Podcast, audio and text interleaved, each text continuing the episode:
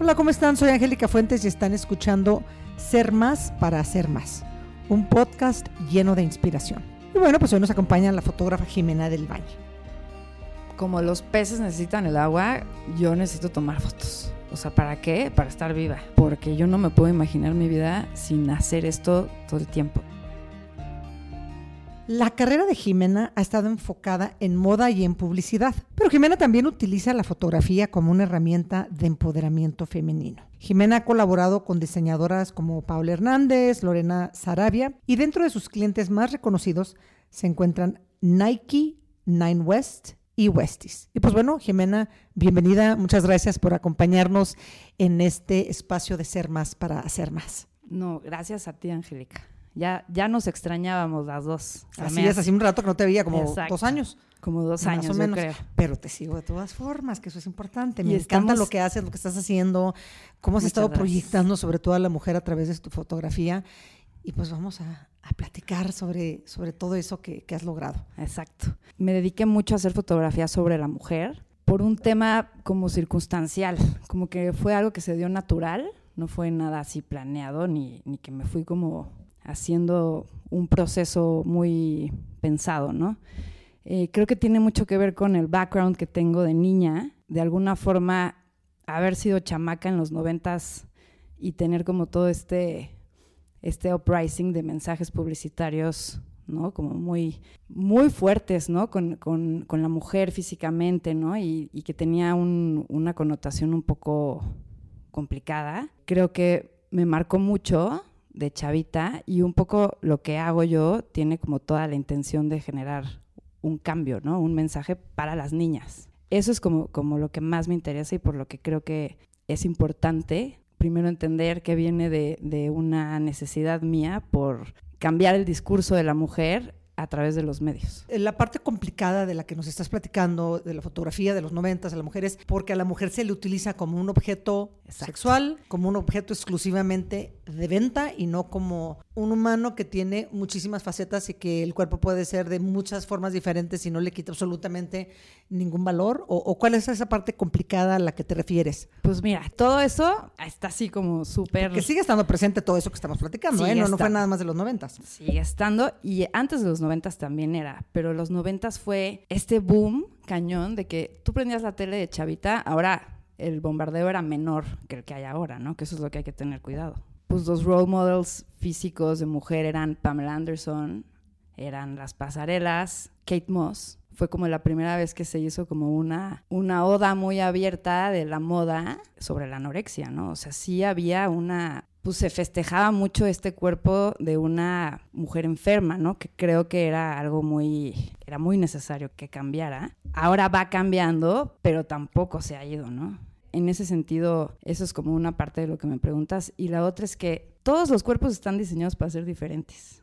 Todos somos diferentes. Entonces, toda esta como, como necedad nuestra de querernos parecer ¿no? Porque pues todos queremos estar guapos, estar fit, estar flacos, estar, ¿no? Ser atractivos. Pero ¿qué pasa si en vez de que nada más prendas la tele o consumas algún medio, pudieras encontrar gente que se parezca más a ti? Creo que eso es lo que poco a poco y muy chiquita la forma está empezando a cambiar y hay que formar parte de ese, de ese cambio, ¿no? Pero yo creo que todo el mundo tenemos nuestro granito de arena que aportar a ese cambio. Y ningún, ninguna aportación es insignificante, porque todas suman al final del día. Y platicábamos que a mí me encanta lo que estás haciendo. Fíjate que ahorita que hablabas de, de, las pasarelas y, y, todo lo que estaba y que sigue habiendo, a mí me llamó mucho la atención. Yo acabo de leer un artículo, bueno, acabo hace, no sé, dos o tres semanas, donde hablaban de Victoria's Secret. Hablaban del dueño de Victoria's Secret y del CEO de Victoria's Secret y cómo al CEO de Victoria's Secret lo sacan, ya no existe esa pasarela tan famosa que la pasaban este, en, varios medios, porque sacan, en el artículo que yo leo, mucho del abuso que tenían con todas estas modelos, todo, todo este sexual harassment que se llevó durante tantísimos años y que todo el mundo lo callaba. Entonces yo creo que sí hay mucha más presencia, sí definitivamente en Estados Unidos más que y en Europa. Claro más que en nuestro país, porque yo creo que en México todavía nos falta muchísimo cómo tener el valor de levantar la voz sin tener miedo a perder el trabajo, a que nos lastimen, a que los mismos medios destruyan la imagen, destruyan carreras, destruyan familias enteras, ¿por qué no entraste o porque criticaste o porque te atreviste a levantar la voz? ¿Qué te lleva a ti a levantar la voz? ¿Qué te lleva a ti y cuándo a hacerlo a través de tu cámara fotográfica, Jimena? Qué buena pregunta. sí hay una parte mía como que siento que es muy necesario empatizar, que es muy necesario que entre nosotras, en vez de que estemos buscando los defectos y buscando los problemas en, entre nosotras las mujeres, igual encontremos como los puntos, los puntos en común, donde conectamos, qué cosas podemos hacer equipo, ¿no? Y creo que a través de mis fotos eso es algo que yo quiero trabajar mucho, ¿no? Me encanta, o sea, sí, de verdad, se me cae la baba de fotografiar a todo tipo de mujeres. Es algo que me fascina, ¿no? Puedo encontrar como la belleza en absolutamente... Y eso es algo muy lindo, ¿no? Que creo que no nada más fue generándose con la práctica, porque no fue algo que fue desde el principio, pero pues creo que es algo que me obliga a poder yo como potencializar esta parte de que todas las mujeres tienen, tienen algo, ¿no? Todas somos un personaje, los hombres también. Pero a mí en, en, en lo personal me enamora, me, me, me, encanta, me fascina todo personaje de la mujer, ¿no? Y, como te decía, sí creo que como la misión principal y por la que yo digo, sí, sí creo que es algo que puede valer la pena, es eh, porque pues igual en el futuro tus hijas mi sobrina, pueden tener como igual otro tipo de mensajes y a mí me gusta formar parte de ese cambio, ¿no? Sí, yo creo que lo, que estás diciendo es fundamental porque yo creo que, que, como bien decías, esas niñas se van formando con esos anuncios, con ese mensaje que nos dicen qué vale de la mujer, qué no vale la mujer, qué sí está aceptado, qué sí debes de hacer, cómo sí debes de verte, cómo sí debes de comportarte. Y a mí me encanta que mis hijas están creciendo en este cambio de paradigma de cómo vemos a la mujer. A mí me encanta que tú eres una de las personas que está participando en ese cambio a través de la moda y de la publicidad, a través de tu fotografía, a través del lente. Tu lente es el que nos lleva a ver esa belleza real de la mujer y no esa belleza ficticia, esa belleza que se crea, esa belleza que si bien enamora el ojo, no levanta el espíritu, no despierta el alma, no brilla con amor. No estoy diciendo que todas, pero yo creo que muchas, ¿no? Entonces, uh -huh. a, a, mí me... Me encantó cómo lo Me explicaste. encanta, bueno, pues que a mí me encanta que mis hijas tengan la oportunidad de estar creciendo con otra perspectiva de género hacia la mujer en la moda y la publicidad. Y hablando de la perspectiva de género, ¿cómo creas tú esta perspectiva y cómo la incorporas en, el, en tu trabajo como fotógrafa, Jimena? Esa, esa también está buena. Yo creo que tengo que predicar con el ejemplo. Si estoy como tratando de hacer este cambio, estoy tratando de un poco poner mi granito de arena. En primer lugar, sí creo que hay una, una intención de siempre, cuando estoy con clientes, con agencias de publicidad, con diseñadores, ¿no? Diferentes tipos de proyectos, siempre trato de que sea mi punto de vista sea expuesto, que yo pueda decirles, hey, no estoy de acuerdo con esto, yo propongo que esto lo resolvamos de esta forma. Y casi siempre, gracias a, a, que han pasado muchos años y que hasta ahora todo ha salido como bien, me escuchan. Y casi siempre hay una parte en la que me, me dan licencia de poder decir, ¿por qué no cambiamos esto? ¿Por qué no le bajamos cinco rayitas a la imagen de esta chica que igual es un poco, quitarle un poco los, lo erótico, lo... O sexual, es, sexual, o que, que, deje de ser un producto, porque estamos fotografiando un, un, ser humano, ¿no? Eso creo que es como la primera, ¿no? Eso es como Oye, la base. Déjame interrumpirte, me encanta lo que dijiste. Estamos fotografiando un ser humano y no un producto, el producto es el que trae puesto. Exacto. Y va a vender el producto a través de esa imagen que genera una realidad de la gente que las está comprando y no algo ficticio en donde genera el sentirme menos, el sentirme mal, el sentirme o, o, que yo no voy a valer ante los ojos de los demás porque yo no me parezco a esa, pero a esa otra sí. Justo eso es como lo que hay que empezar a empujar, ¿no?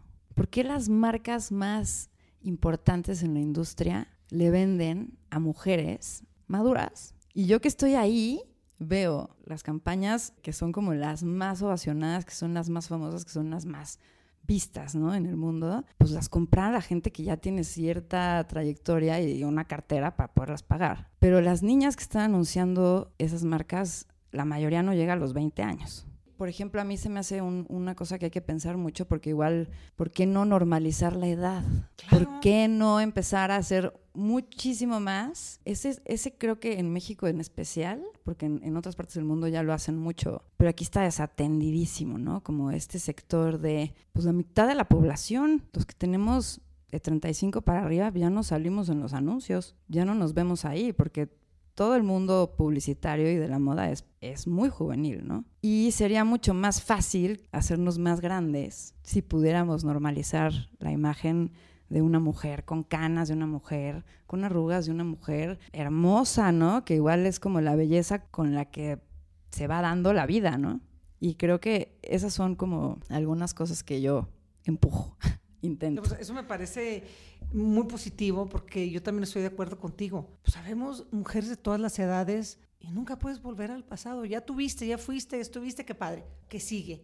¿Con quién puedo yo eh, espejearme, no? Y ojalá las marcas empiecen a entender de que al final del día el mercado que más consume es el mercado que tiene más edad, porque como decías tú, pues es el que empieza a tener cierto ingreso que puede tener para comprar ciertas marcas. Y, y, lo que no es correcto, lo que no se vale es que a través de toda esa dinámica de querer hacer a la mujer una eterna jovencita de 16, me imagino que a 18 a 20 años, hace que otras mujeres, millones de otras mujeres se sientan en un espacio negativo de su cuerpo, de su cara, de su ser, y no está padre eso. No, es horrible. Y además es, es muy cuestionable para todos lados, ¿no? Desde la marca que hace esta producción, desde nosotros que lo consumimos, es, como, ¿por qué no nosotros como consumidoras empezamos a decir, hey, cambiemos esto, ¿no? Exacto. Eso, eso se me haría como muy interesante. Un poco lo que te decía, ¿no? En, en los noventas, pues se tardó muchísimo tiempo en empezar a ver realmente una reglamentación para que no hubiera esos casos tan radicales de niñas que están muy enfermas modelando, ¿no? Eventualmente lo hubo y eventualmente fue algo que se empezó como a, reglamentar. Es culpa de todos, es culpa de las marcas, es culpa de las agencias, también es culpa de nosotros, un poco... Las mismas familias. Exacto. Les permiten a esas niñas tan jovencitas. Fíjate, yo estuve en Milán, yo creo que sería, pues yo creo que haber sido los noventas, noventas medios. Una muy amiga mía italiana me invitó a una cena en donde estaba un diseñador famosísimo, rodeado de, yo creo que eran unas 10 modelos. Había muchos modelos, pero ya conocía a este en particular. Todas han de haber tenido promedio, no te exagero, 16 años, 17 máximo. Sí. Todas medían como 6 pies. Hermosas, todas de la cara pero eran unas, su delgadez era con anorexia. Como bien lo dices, yo, es, violencia en contra de género eso también. Claro que sí. ¿Por qué no ves a modelos? ¿Por qué nunca viste un modelo hombre, flaquito, flaquito, que se le veían los huesos, al tote, al tote ahí caminando con, con un traje de baño o, con la ropa? No ves eso, los ves delgados, formados. Fuertes, fuertes. Y yo creo que eso también es otro tipo de violencia de género muy fuerte en contra de la mujer, que por supuesto lo empiezan, como dices tú, a regular. Y hablando de la violencia, aquí en México estamos viviendo momentos muy delicados, muy difíciles en, torno a la mujer. Los niveles de violencia, si bien es cierto que vienen de, muchos años atrás, yo creo que han estado escalando de una forma, pues terrible, va en ascenso. Y, pues esta situación, sí, esta situación yo creo que, que, que, ya es muy alarmante. A mí me gustaría saber por qué tus proyectos personales tienen este concepto de activismo tan fuerte. Platícanos de estos proyectos, pero sobre todo, ¿cuál es ese mensaje clave que quieres transmitir tú a través de tus fotografías, en lo particular para este país? Sobre los proyectos te puedo mencionar algunos que se me vienen ahorita a la mente. Por ejemplo, ahora en el mes de enero me invitó una organización de Viena, Austria, a hacer un levantamiento de imagen en comunidad maya y me fui dos semanas. Ya había ido yo a comunidad en Chiapas, había tenido ahí un, mi servicio de la universidad, pero no había vuelto y ya pasaron bastantes años de eso.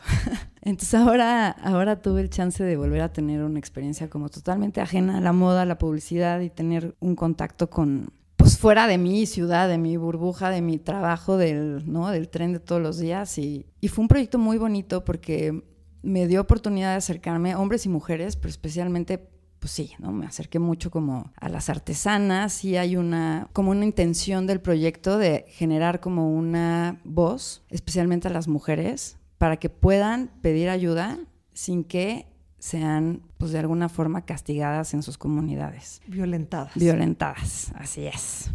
Fue muy, muy fuerte. Hubo muchos testimonios. Yo estaba tomando los retratos y otros tres integrantes del equipo que vinieron de, de Viena estuvieron haciendo los videos, hablaban muy bien español, eh, entrevistas, y hubo varios testimonios de, de, mujeres que ya no salen de sus casas porque, porque las violan, las secuestran, las desaparecen. Hubo un par de chicas que dieron su testimonio y tienen que hacerlo escondidas con extranjeros, como con esta seguridad de que no les va a pasar nada y que por fin pueden tener un canal de comunicación para expresar todo esto que traen dentro, ¿no? Toda esta preocupación. Ahora lo que me preguntas es que estos proyectos, pues siempre trato de hacer por lo menos una vez al año algún proyecto que tenga que ver con algo social y que tenga algún, pues que le funcione a las mujeres de alguna forma para poder cambiar algo, ¿no? Este en especial fue muy claro y fue increíble, muy enriquecedor. Al final las fotos quedaron increíbles y va a haber una exposición en, en Viena en septiembre. También es un poco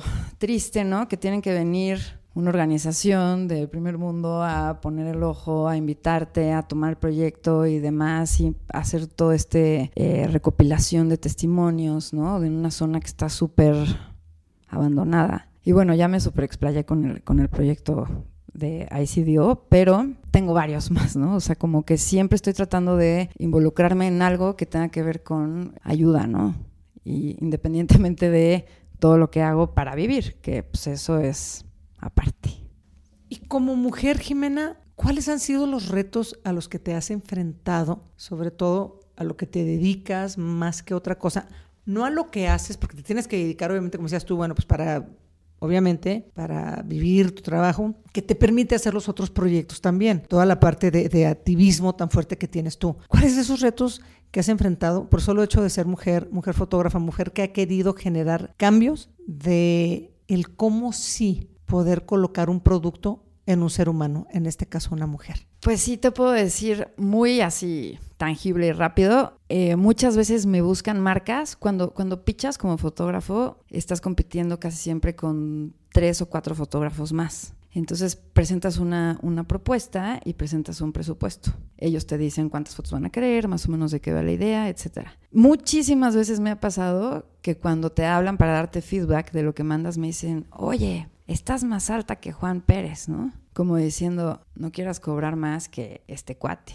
Muchísimas veces me ha pasado. O sea, sí, sí esperan que por ser mujer cobres menos. Esa es la primera y es súper obvia. En el medio es algo que sucede todo el tiempo. Otra, pues al ser chava, de repente como que todo el mundo cree que no puedes cargar bien el equipo, que no manejas bien la cámara, que pues la cámara es un objeto completamente masculino, ¿no? Y, las luces y todo este rollo de, del cable y la electro, este, electricidad de la computadora, o sea, son cosas que son muy clavadas y hay que ser muy, muy nerd. Y yo soy muy nerd, entonces de repente sí me, me sorprendo en, en estos llamados que estoy con algunos staffs, que algunos ya son mi familia, pero otros sí me los he ido despidiendo del camino porque muchas veces les molesta que tú como chava pues sepas mover la cámara, sepas dónde poner la cámara, sepas las técnicas, porque eres chava. Pero el día que trabajan con hombres están como pez en el agua, ¿no? Esa es una típica. También obviamente hay staffs increíbles que les encanta trabajar conmigo y con otras fotógrafas y que prefieren, ¿no? Tardarse tanto en poder llegar a donde llega uno, como que los procesos para nosotras son más largos. Siento que a lo mejor si yo fuera hombre, seguramente mis fotos no serían nada lo que son, pero seguramente me hubiera tardado muchísimo menos en llegar a tener un trabajo ya como súper estable y como muy encaminado y ya con las campañas grandotas, etcétera, porque pues como que siempre hay este second thought de si podrá esta chava o no podrá esta chava o este como que luego hay mucha desconfianza. ¿Tú tienes confianza en ti? Sí, absolutamente. A las mujeres no nos enseñan a ser ambiciosas, porque la ambición es algo bien visto para el hombre, pero una mujer ambiciosa es una bruja, es una zorra, sí. es, es, es, o sea, cuidadito con esa. Sí. Jimena, mujer que tuvo ambiciones, que tiene ambiciones, que quiere seguir creciendo, pregunta. Súper. Yo creo que si pudiera me comería todo el mundo de una. Nunca estoy satisfecha con lo que estoy haciendo. Siempre quiero más, siempre quiero mejorar, siempre quiero tirar más. O sea, si ya acabé un proyecto, ya estoy empezando otro. Siempre me quiero mejorar, siempre quiero competir en el proyecto que sigue. Ya llegué hasta acá, ahora quiero llegar al escalón siguiente. Y en todos los aspectos, ¿eh? En el aspecto de realización y en el económico también y, todo, ¿no? Creo que sí es algo que la gente que, que, somos tan necios y tan persistentes, pues es un poco como lo que tenemos ahí, como un tatuaje, ¿no? Yo creo que persistir es una de las palabras clave, ¿no? Ayer este, en el colegio de, de, de mi hija, bueno, de mis hijas, pero de la más chiquita, les leí un libro que escribió Chelsea Clinton que se llama Persist. Y cómo esas 13 mujeres que están en ese libro llegaron a donde llegaron porque persistieron. Entonces yo creo que le, le dice así como, sí. ¿cómo se dice? Al, al clavo. Cla, al clavo. Sí. La palabra persistir es una palabra que toda mujer debemos de tener siempre muy, muy, muy presente. Totalmente. Me queda claro que vas a llegar más lejos. Ya contestaste una pregunta que yo te iba a hacer, te iba a preguntar que si estabas o que si habías imaginado estar en donde estás el día de hoy. Sí y no, porque pudiste haber llegado, según lo que me comentas, más si fueras hombre, pero yo creo que lo que estás haciendo por ser mujer, porque primero ante todo eso somos, estás logrando cosas extraordinarias, cosas que, que van a llegar a cambiar, por ejemplo, cómo se ven mis hijas uh -huh. como sí. mujeres en un futuro y eso a mí me encanta. ¿Para qué quieres seguir creciendo? ¿Para qué quieres seguir teniendo más éxito? ¿Para qué quieres tener más proyectos? Y no nada más en la parte económica, que eso también se vale mil por ciento. Claro que sí. Haz de cuenta que para mí, como los peces necesitan el agua, yo necesito tomar fotos. O sea, ¿para qué? Para estar viva. Porque si no estoy, si no estoy haciendo, esto es, o sea, más que una vocación. Yo creo que para llegar a, este, este tipo de profesiones que tienen, te exigen tanto y a veces no te dan mucho, pero cuando llega es increíble y no importa, porque todo lo que la has pasado bien y mal, al final te sabe delicioso. Entonces, la razón, la respuesta a esa pregunta es porque yo no me puedo imaginar mi vida sin hacer esto todo el tiempo. O sea, es como una... Es un disfrute increíble, es algo que necesito estar haciendo yo todo el tiempo, ¿no? Es como estar ejercitando. Hay gente que súper come libros. Yo leo, pero no soy come libros. Yo como soy nuestra amiga Jimena, que sí es come Jimena, libros. Mi tocaya, que es una come libros. Yo entreno el ojo. No puedo dejar de estar viendo y viendo y viendo y viendo. Y ahora me sorprendo a mí misma como de repente algo que me hubiera costado horas en lograr, ahora puedo lograr unas composiciones súper interesantes en mucho menos tiempo y, lo, y técnicamente hacerlo mucho mejor y, y, lo veo y digo, no es suficiente, quiero más, ¿no? quiero que esté mejor, quiero, quiero que tenga un estilo cada vez más mío, entonces así me puedo seguir toda la hora hablando. Oye Jimena, ¿te ves con un libro precioso de fotografías que tuviese un título para describir las fotografías internas, como, no sé cómo se traduce esta palabra en español, Ode to Women? Wow. ¿Cómo se llama? Sí, sí, sabes. Sí, como Oda. Oda a la mujer. Ajá. Te ves en un futuro no muy lejano como una mujer. Me encantaría. Que cuando abre el libro, las fotografías describan el título. No, bueno, o sea, me muero. sí me veo. Ahora, ahora lo voy a hacer, te lo voy a mandar. Parece extraordinario. Oye, Jimena, y para que llegues a lograr ese, que yo espero que ahora sea uno de tus sueños, ese libro, ¿cómo llegas tú a cultivar toda esta creatividad que tienes? ¿Qué, ¿En qué te inspiras? ¿Qué te inspira? ¿Tienes algún ritual eh, diario que te haga centrarte, algún tipo de introspección que te haga concentrarte para lograrlo? Creo, no sé si, si es una, una... Bueno, correr creo que es algo que me ayuda muchísimo a hacer ejercicio. Eso siempre como que me, pum, luego, luego me aclara la mente, ¿no? Va a ser una loquera, pero el tarot. ¿Lo o lees? De repente me echo una cartita, no lo sé leer, ¿eh? Pero de repente me avento una cartita porque una amiga me regaló un tarot increíble y desde que me lo regaló de repente digo, ah, y como que me gusta.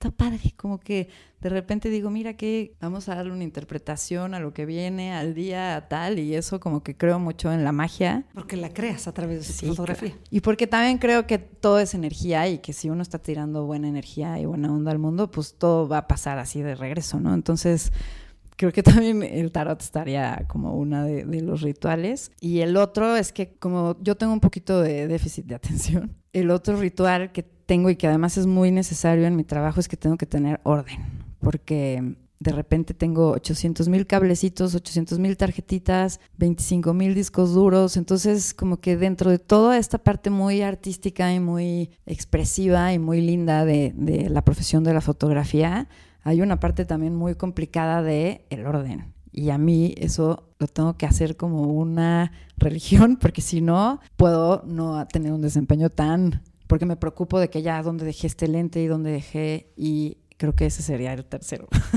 Jimena, me encantó conversar contigo. Muchas gracias por compartir con nosotros.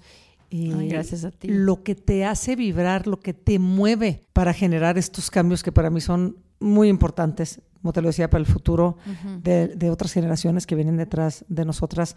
Muchísimas gracias. No sé si quieras este, hacernos algún último comentario. Pues estoy muy, muy contenta de haber venido contigo. Eh, siento que debería de haber cada vez más estas, estas cosas hermosas de poder tener diálogo entre las mujeres. Hay que dejar de pensar que las mujeres, esta onda como de decir que las, las chavas somos bien complicadas, ¿no? Eh, Yo digo me que choca. complejas, complejas, no complicadas. Exacto. ¿Ve? ¿Ya ves?